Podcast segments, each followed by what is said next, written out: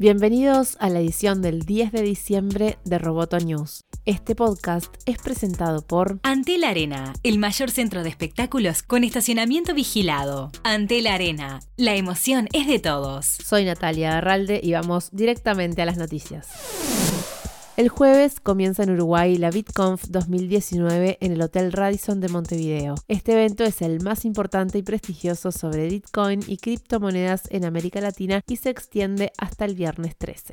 En la conferencia, diferentes oradores referentes en blockchain compartirán claves sobre el mercado actual y el futuro de las criptodivisas.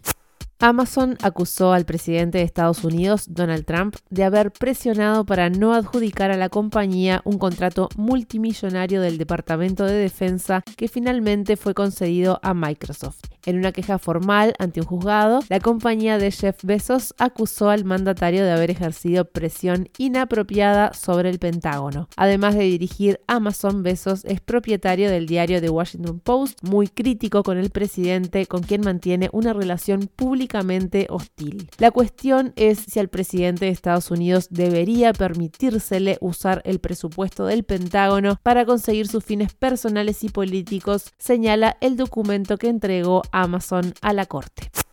China eliminará todos los equipos informáticos extranjeros de las oficinas gubernamentales para 2022, según informa el Financial Times. Esta decisión impactará en las ventas de HP, Dell y Microsoft. La medida, un capítulo más de las diferencias entre Beijing y Washington, vuelve necesario reemplazar entre 20 y 30 millones de dispositivos de hardware procedentes de otros países. Esto plantea algunos retos ya que los sistemas operativos de origen chino son relativamente pequeños pequeños para sus competidores estadounidenses.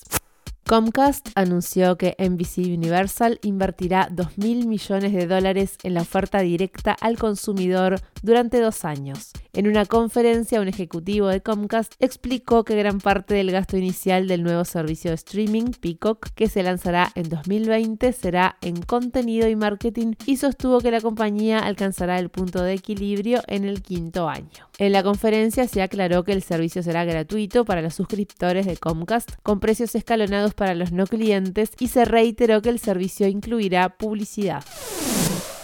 Roboto News es parte de Dopcast. Te invitamos a seguirnos en www.amenazaroboto.com, arroba amenazaroboto y facebook.com barra amenazaroboto. Roboto News fue presentado por Antel. Hasta la próxima. Roboto News.